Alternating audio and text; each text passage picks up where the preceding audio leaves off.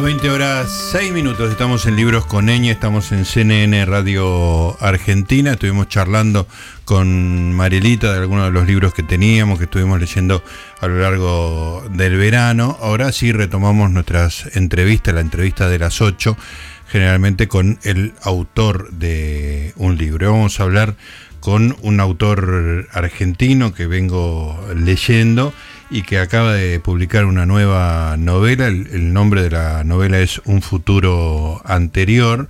Como su autor va escribiendo, como dirían, como progresivamente, acompañando de alguna manera su biografía. Es un autor que me gusta mucho, pero además eh, cada vez, como yo soy bastante mayor que él, este, se va acercando de alguna manera a mi edad, entonces me gustan cada vez más, por ahí porque son este, cada vez mejores, este, pero lo cierto es que, voy reconociendo cosas de, su vida o de la vida que él describe ahí, digamos, generacionalmente, este, que se van pegando. La última novela de Mauro Libertela, de él estoy hablando, se llama Un futuro anterior, cuenta la historia de una pareja desde, desde sus albores, digamos, hasta la, la, paternidad. ya tengo miedo de decir paternidad, maternidad o poner una X adelante, no sé cómo decirlo de manera a no quedar en, en upside, digamos. Este, pero de una manera eh, es eh, una manera muy interesante, digamos, porque hay una anécdota muy fuerte que se relata en la novela pero al mismo tiempo el relator, digamos, está escrita en primera persona, eh, tiene reflexiones sobre muy relajadas, muy inteligentes, pero no rebuscadas, digamos. Es como una especie de comentario sobre las parejas, sobre el paso del tiempo, las experiencias generacionales, de repente la, aparición de la necesidad de la convivencia, después cuando aparecen los hijos, o sea, todos los tramos de la vida, digamos, son reflexionados en esta novela de, una manera imperceptiblemente unida a la, a la trama, digamos, ¿no? Y realmente eh, está logrado de una manera sensacional, me gustó muchísimo. Y lo tenemos en línea a Mauro. ¿Cómo te va, Mauro? Gustavo Noriega Hola, ¿qué haces, Gustavo? ¿Cómo va? Bien, contento de que estés eh, charlando con, nosotros. Bueno, gracias y me alegro que te gustó y todo lo que dijiste. Bueno, este... Además, eh, bueno, yo había leído El invierno con mi generación, Un reino demasiado breve, que tal, como, como dije, había, iba este, acompañando, digamos, un desarrollo biográfico. Este, hmm. Y no te voy a hacer la, pregunta que odian los escritores este, respecto de la relación con la realidad, pero sí en, el siguiente sentido, digamos, ¿no? La anécdota podrá estar relacionada con alguna experiencia de tu vida, sí o no, pero lo que me importa es lo siguiente, porque podría no serlo. Las reflexiones, digamos, los comentarios sobre la vida que hace el personaje de un futuro anterior, son los tuyos? ¿Ahí sí sos vos? Eh, qué, pregunta, sí, difícil en algún sentido. Eh, nunca lo había pensado de ese modo y supongo que sí, te diría que sí. Al mismo tiempo, mm, te diría que tal vez no estoy de acuerdo o no estaré de acuerdo muy pronto con muchas de esas Claro, bueno. No, no, te diría de las reflexiones, sino sobre todo de las aseveraciones, porque a veces, viste que se, en, en mi modo de escribir, a veces tiendo como a ser un contundente de un modo eh, tranca, ¿no? ¿no? Una contundencia muy, eh, así, muy lapidaria, pero a mí me gusta a veces. Una contundencia precaria, digamos, que puede cambiar. Claro, totalmente, sí, sí, sí, Una contundencia incierta, digamos. Eh, y, y me gusta a veces la sentencia, como que yo siento, veo que es algo a lo que tiendo por momentos incluso es algo que a veces trato de controlar para que no se me vaya mucho la mano por ahí. Y la sentencia tiene eso, ¿viste? Cuando vos sentencias algo eh, y le encontrás como la formita o lo logras decir de un modo más o menos redondo, como que te produce, ¿viste? Un placer, de, ¿viste? Como de un sello, ¿viste? Como tac. Logré decir algo de una manera más o menos contundente, precisa, cerrada. Eh, después hay que ver con el tiempo si uno sigue estando de acuerdo con esas cosas que dijo, pero como el libro es reciente, te digo que por el momento por sí. El momento, sí, claro. Adhiero, adhiero a todas las sentencias del libro, digamos. No, me parece importante eh, marcar esa diferencia, digamos, porque, por ejemplo, eh, en American Psycho este, hay un personaje que reflexiona, este, de Easton Ellis, eh, y obviamente quiero creer que no es lo que piensa el escritor, digamos. Claro, sí, en parte puede serlo. Uno se puede instalar en otra mente como escritor y imaginar lo que opinaría del mundo, pero uno imagina que acá vos estás sí, muy está muy pegado, sí, sí, sí. Está, está, como muy borroneado ese, ese límite. Sí, sí. El, narrador, el, el escritor, el personaje, el protagonista, están todos como muy cerca. Eh, sí, sucede eso en este libro y en general, ¿no? En lo que escribo, pero acá creo que todavía más. Claro. Sí. Vos sabés que una, una, yo tengo unos demasiados años ya, este, y me, me impresiona que yo fui joven, no, no voy a caer en el cliché, digamos, ¿no? Que fui joven. cae, cae tranquilo, cae tranquilo, todo bien. No, quiero decir, fui joven durante la dictadura. Y yo no, mm. no, le, no, quiero caer en el cliché de que no iba a fiestas porque era la dictadura. Digo, quizás sí, quizás no. Yo ni sabía. Yo iba a la facultad, qué sé yo. Y por ahí era muy tímido yo. Este, mm. Y fiestas sabía. Pero me impresiona tu generación. Lo leí en, en vos, lo vi en muchas películas. Este, ese. Hay, hay como una felicidad del deambular, digamos este, el partido los lunes con, el, con, la, con la parrilla después, este, mm. la fiesta, que vas de una fiesta, de una fiesta pasás a la otra.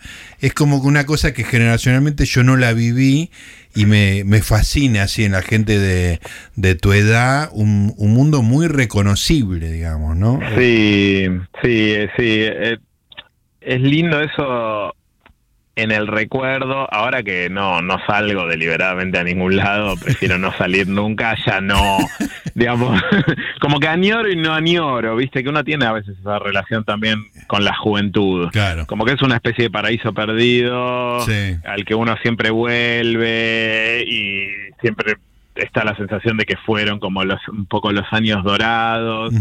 Al mismo tiempo, si, si me invitás o me obligás a ir hoy a dos fiestas por semana o te diría una, me, muero, digamos, ¿no? Sí, sí, como que también me parece que, eh, no sé, estoy, pensando ahora así en voz alta, pero también el libro establece una relación con el pasado y con la juventud y con toda esa época que es al mismo tiempo de marcar que fue una gran época, pero también dejar en claro que eso terminó y terminó bien, ¿viste? Como que no hay un... Eh, como una, no sé, un, resentimiento porque eso ya no está más. Eh, como que, viste que el libro tiene un poco el paso de, bueno, de eh, esa etapa se terminó porque uno ya estaba un poco cansado de esa vida y naturalmente empezó a surgir la vida de llamas de la pareja, te diría del matrimonio, y luego la paternidad también llega un poco naturalmente, como que son etapas que se van agotando. Eh, y, el, y, me parece que un poco el recorrido biológico que hace el texto es es como el, la cumbre y el agotamiento de las distintas etapas. Por eso también el libro está dividido en tres partes. Igual no te contesté lo de las fiestas, pero bueno, sí, había fiestas. Eh, sí, yo tampoco nunca fui tan fanático de las fiestas. Tal vez ahí ya empezamos a encontrar una parte del libro donde no estoy tan de acuerdo con, el narrador, digamos. Eh, siempre me producían como mucho estrés las fiestas, viste que son una instancia donde tiene que pasar algo extraordinario. Es una responsabilidad tremenda que sea un estar a la altura de la fiesta, viste, Uf, es tremendo. Y además a mí siempre me costó mucho como abordar a una mujer en una instancia de, de, esa, de esa naturaleza, o sea, abordar a una desconocida, te diría, tal vez, no sé, en la facultad, eh, estudiando, ahí me resultaba mucho más fácil porque, bueno, había temas comunes. Y porque no estaba la presión, viste, la fiesta tiene la presión de, de eso, de, la seducción, de la noche, incluso te diría, no sé, de las drogas, del alcohol, de todo eso que está como asociado a la noche, que siempre me, me costó un poco, supongo que lo, disfruto retrospectivamente, digamos. Creo que lo disfruto ahora más en el recuerdo y en la escritura que lo que lo viví en ese momento. Claro, tiene la, eh, esas reuniones, digamos, tienen el, estrés de lo deportivo, tienen un resultado, digamos, ¿no? Claro, este, sí. O sea, fue una buena noche, una mala noche, me, me fui bueno, lo, peor era la noche del 31 de diciembre, que uh. durante mi época, digamos, o sea, en esa juventud tenía como una presión, viste, era como tenía que ser la noche mm, de todos los tiempos y siempre como que estabas en un lugar y surgía el rumor, aparte como que todavía era una época justo previa a los teléfonos con internet, entonces llegaba el rumor de que, de que había como la fiesta definitiva estaba ocurriendo en un bar, en otro, barrio, y eso ya te amargaba la noche, y, finalmente lo que uno quería es estar con los tres amigos de siempre en un rincón de una terraza hablando de las estupideces de siempre, haciendo un top 3 de discos, viste, bueno, dale, a ver de nuevo, mejor disco de los Beatles del 1 al 10, bueno, uno quería eso finalmente, ¿no? Y se cumplía. Escúchame, Mauro, pero además me parece que lo que le da al libro una unidad muy fuerte y un, y un tono melancólico y reflexivo es que está escrito desde, o sea, hay un narrador muy fuerte, una primera persona muy fuerte, pero desde el presente, digamos, ¿no? O sea, es la misma mirada que ve las tres épocas que pasan, no, no está cada, en cada época contándolo en tiempo presente. No sé si me estoy equivocando. Sí, sí, sí. Sí, sí, sí, ese es como un... Sí, sí, totalmente. Sí, es como una especie de... Eh, no sé, creo que en cine hay una palabra tipo profundidad de campo, una cosa así. Eh, no sé, te estoy diciendo cualquier cosa, ¿no? Pero, eh, pero me parece que cuando uno escribe, o cuando uno, o por lo menos cuando yo escribo las cosas que escribo, una de las primeras cosas con las que tengo que acertar es la distancia con la que voy a escribir. La distancia, eh, por un lado, la distancia temporal con los hechos que voy a narrar. Claro. Cuánto tiempo pasó entre los hechos y, y el momento de ponerme a escribir esos hechos. Sí. Y después, bueno, ¿qué voy a hacer? Si me voy a pegar a los hechos y los voy a escribir como si estuvieran ocurriendo en el, o sea, como si estuviera escribiendo en el momento en que ocurrieron, o voy a hacer idas y vueltas, digamos, me remonto al pasado, vuelvo al presente y reflexiono sobre eso que pasó, después, digamos, esa ida y vuelta.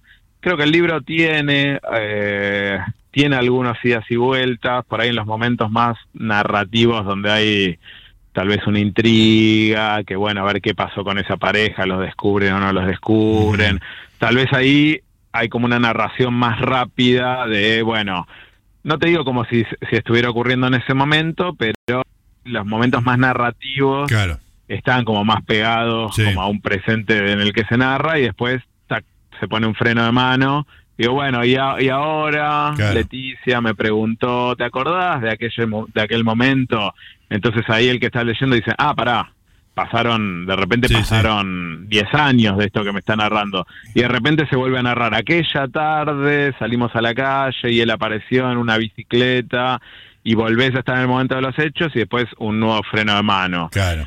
Lo fui llevando un poco así, esos frenos de mano que te cambian un poco como el momento en que el narrador como que se separa y, se y queda muy nítida la distancia de los años entre los que pasó lo que se cuenta y, el momento en que se está escribiendo. Mucho de eso lo fui insertando después.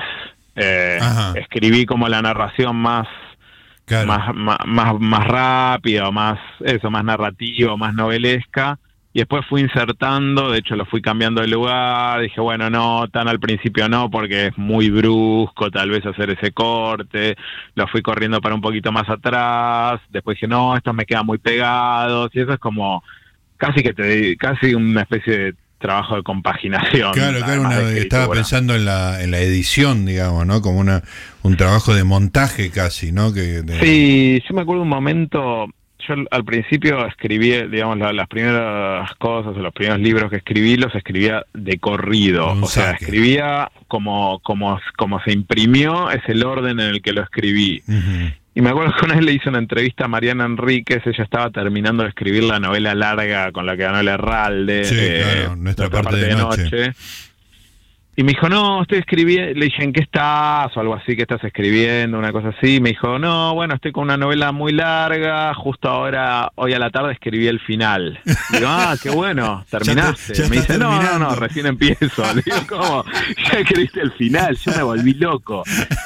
Y bueno, y ella me, me, me, me tiró una teoría incomprobable, pero bueno, simpática como toda teoría incomprobable, que me dijo, me dijo, yo tengo la teoría de que las mujeres escriben de manera desordenada y los hombres escriben de manera lineal. Eso te lo dejo para que estudies, vos que venís de la ciencia, digamos, te, te, pido por favor que me estudies esa teoría. Merece eh, ser cierta.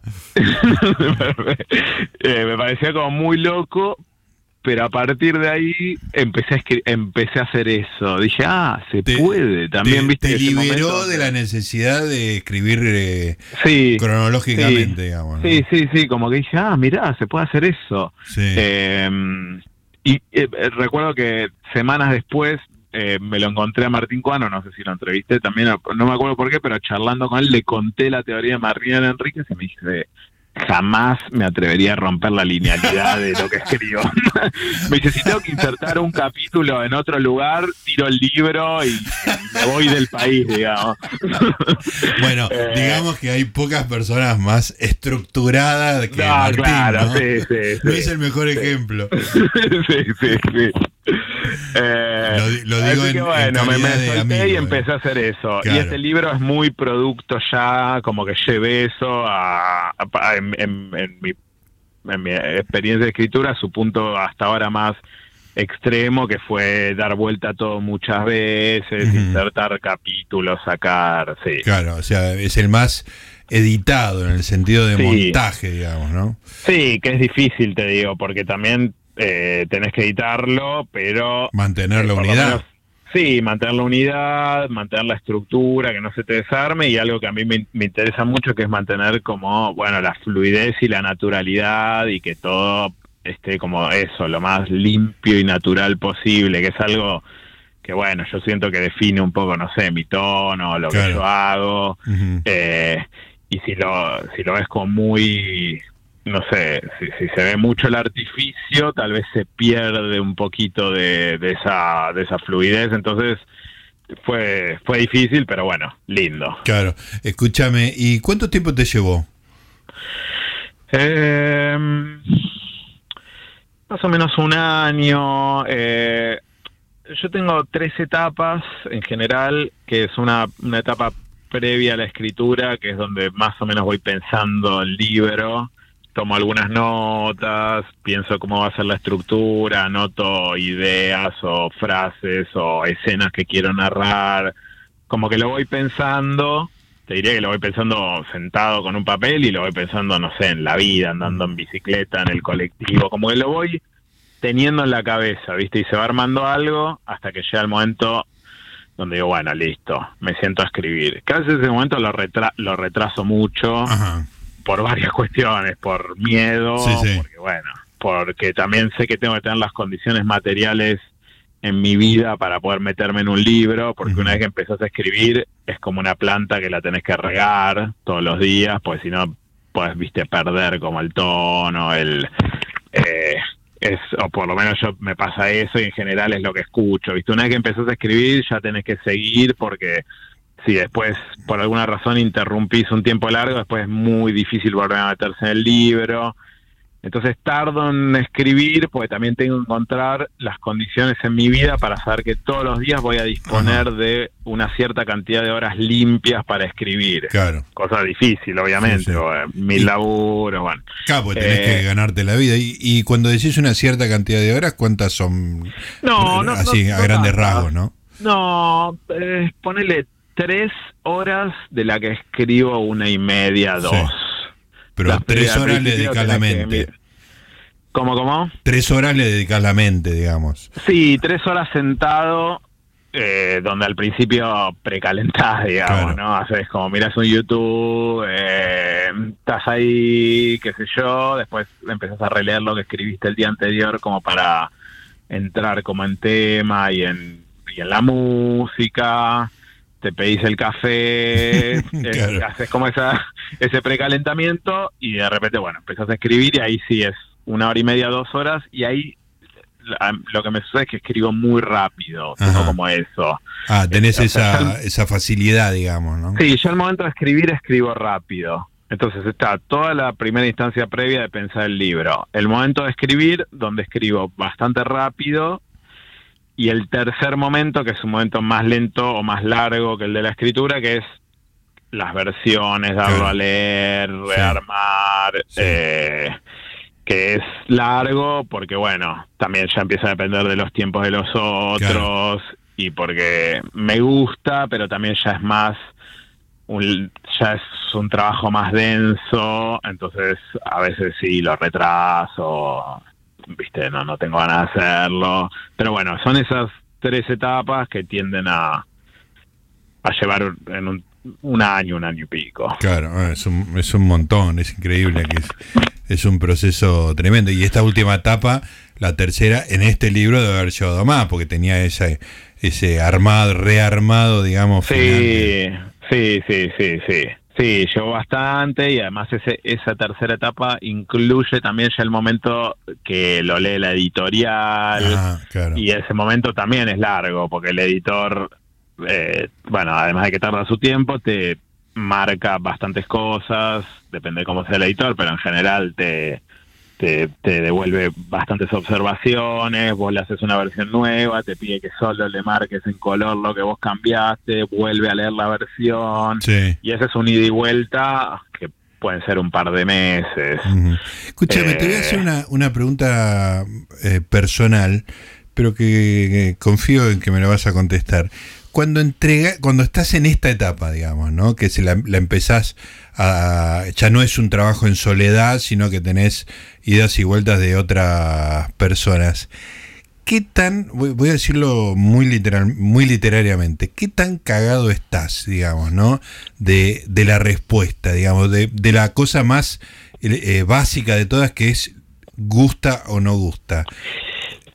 Sí, bastante. Bastante, sí. Sí, sobre todo porque eh, en el momento de escribir, eh, te diría milagrosamente, porque creo que si no lo sufriría, no pienso mucho en eso. Un, poquito sí igual, ¿eh? pero no, pero muy poquito. Eh, como que el momento de escribir estoy medio lanzado en, en esa soledad. Te basta con que te guste a vos, digamos. Sí, sí, sí. Y no pienso demasiado qué va a pasar con eso, quién lo va a leer, cómo lo va a leer. estoy más ahí como disfrutando o padeciendo, pero muy metido en eso. Y, es como que cuando termino la primera versión que la voy a mostrar, es como si salir del closet, Es como que de repente estaba en un en la isla desierta o en un oscuro, y salgo a la luz y me encandila y, y esa luz es la gente que empieza a leer y, y, sí, hay un miedo y también hay un aprendizaje de leer las reacciones, porque las primeras lecturas son amigos en general. Sí. Y los amigos, viste, un poco te, a veces te dicen que les gustó y no les gustó. Como que también, viste, porque bueno, no te quieren lastimar. Sí, sí, no hay, no hay una responsabilidad profesional. Claro. Prima más la amistad, digamos, ¿no? Entonces uno eh, también lee como empieza, casi te pones una lectura paranoica y ¿viste? tenés como que leer los textos, decir, no, porque yo recuerdo que con el libro anterior me, lo dijo mucho más enfáticamente que le había gustado. Eso significa que este no le gustó, ¿viste? Eh, yo ya tengo como un pequeño grupito de tres, cuatro personas que leen el, el original y que sé que o sea, el pacto es que me puedan decir todo, que yo no me ofendo. Claro. Pero sin embargo es difícil porque cuando te marcan cosas que son problemas del texto, igual te ericen tu orgullo. obviamente, claro. Es muy difícil ese momento. Y después hay como una clave que yo fui adoptando, que creo que creo que le escuché a Pilia, que, que lo mencionaba, que es que una veces tiene una sospecha de que algo en el texto o podría trabajarse mejor o no está muy bien, pero medio que te haces el boludo, digamos, ¿no? claro. Decís, bueno, si A ver si me lo dicen o no, claro. Claro, si te marcan eso, bueno, eso lo tenés que cambiar seguro. Claro. Porque después empieza a pasar que te, te empiezan, tanto los editores profesionales de las editoriales como los amigos o los lectores, te dicen cosas que tal vez no te sirven o son de ellos, ¿viste? Porque cada uno lee desde su subjetividad, desde su humor, hay, lees, estás de justo, estás de mal humor ese día y no, y no te gustó el libro.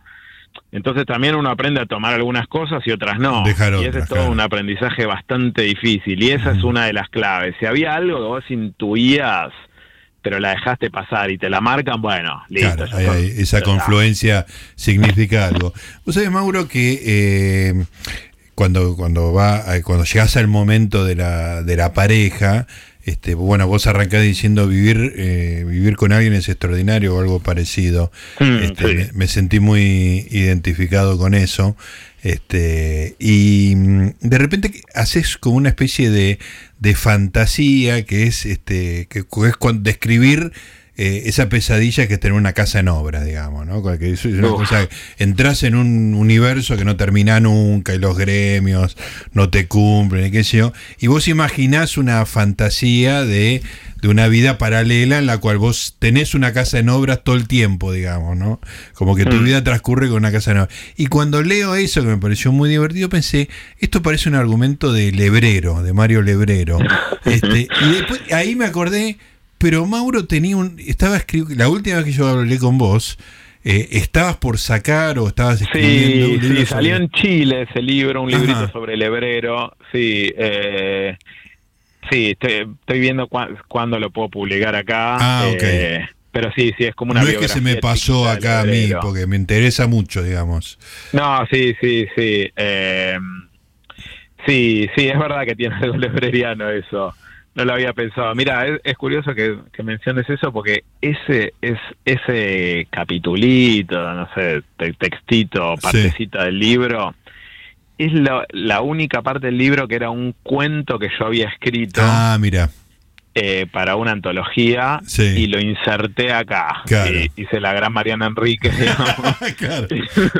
Eh, y es loco porque sí, es como un cuentito en algún sentido. Seguro. Podría serlo. Sí, es como el y casi que puede ser, si, si, enfatizo ese final, que de hecho el cuento que se publicó aparte era más así, podría ser casi un cuento con final de ciencia ficción o de o de especulación medio metafísica, eh, de, vidas paralelas, claro, lo que yo nunca hice, pero lo, hice lo, hice en ese finalcito y lo metí en este texto porque me parece que encajaba perfecto con esa parte del medio que es bueno cuando dos personas que fueron novios en la juventud, de pronto empiezan a vivir juntos y cómo es hacer una casa de pronto de dos, viste, que es todo un, todo un tema. Sí, eh, eh, está muy bien en, en, en tus reflexiones el hecho de que no es lo mismo pasar a vivir en, en, conjunto si vas, si uno va a la casa del otro que si vas a una tercera casa, digamos que no fue habitada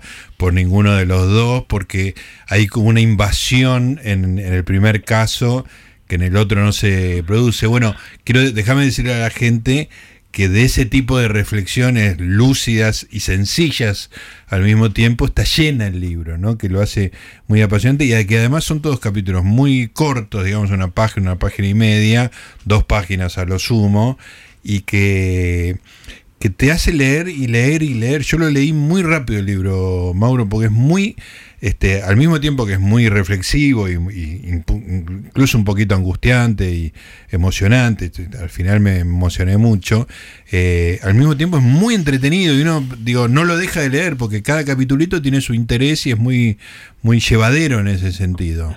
Qué bueno, qué bueno. Sí, es algo que yo eh, lo, tengo bastante en cuenta. Viste que en general el escritor dice, yo no tengo en cuenta al lector, ¿viste? Yo cuando escribo, no, no, no, no me importa. Bueno, yo eh, como que tengo bastante en cuenta no sé, que nada sea muy aburrido, ¿viste?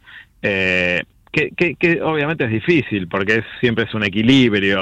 Eh, como que también está la idea de que si sos entretenido, te vas a lo frívolo, o perdés profundidad, o te quedas muy en lo superficial. Es, bueno, cada uno encuentra el equilibrio propio, finalmente hace lo que puede, ¿no? Pero lo tengo en cuenta. No sé si me viene de, no sé, de, de, la gráfica, de escribir en medios, que, que siempre uno trata, bueno, de arrancar con un comienzo contundente que agarre al lector porque estás medio luchando ahí en la selva del, del exceso de textos que hay, más ahora con internet, entonces, bueno, para atrapar a algún lector tenés que más o menos em, empezar de un modo contundente para que te sigan leyendo. No sé, pienso que tal vez viene de ahí. Seguro, déjame meter un elemento biográfico que ni hemos mencionado en esta conversación. Seguro no viene de tus viejos. No, eh, no, de mi padre no. Digamos. Seguro, digamos, claramente no. Porque él es un escritor, era un escritor, eh, sí, hermético, eh, de lectura, sí, sí, muy, muy árida por momentos incluso, eh, muy difícil de leer. Sí, que tiene, tiene como un puñado de lectores muy fieles que lo leen, te diría... Devocionalmente, ¿no? Sí, o como se lee Liching, ¿viste? Como así, como que son medio como que lo leen como la cábala, ¿viste? como que van descifrando cosas en ese lenguaje muy cerrado. Eh, y para la generación de ellos, eh, sí, eh, que algo sea entretenido era medio como una concesión a la, era como una vulgaridad. Claro, claro, claro. Venderse, venderse, al sistema. Yo creo sí, que. por eso cuando. Yo esto lo, lo, cuento en mi primer libro, que es sobre mi viejo. Cuando él leyó las primeras cosas que yo escribía, él me dijo que era muy transparente y legible lo que yo escribía. y él me lo dijo como como un elogio, digamos, pero yo lo sentí como una injuria porque, venía de él. Y yo decía, pero si yo te conozco, o sea, para vos lo legible... Eso no puede eh, ser algo bueno para vos.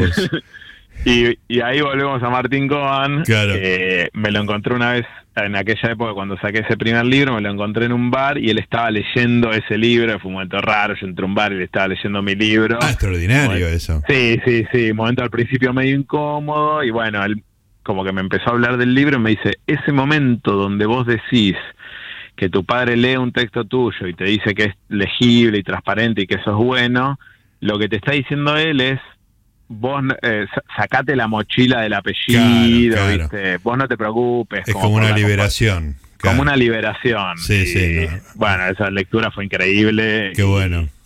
Sí. Bueno, te cuento solo anecdóticamente que el el viernes estuve con, con Martín hablando de, de, tu papá, de, de, un futuro anterior, así que este, ah, mira, bueno, muy, muy elogiosamente de todas las cosas, así que este, Qué bueno. Me dijo que le iba a presentar el libro. Sí, lo va a presentar y me mandó un mail y me dijo, yo lo leo como ficción, es lo único que te voy a decir. Me dijo, me dijo. una, buena, una buena elección, perfecto. Sí, pero él es un lector increíble, nada más.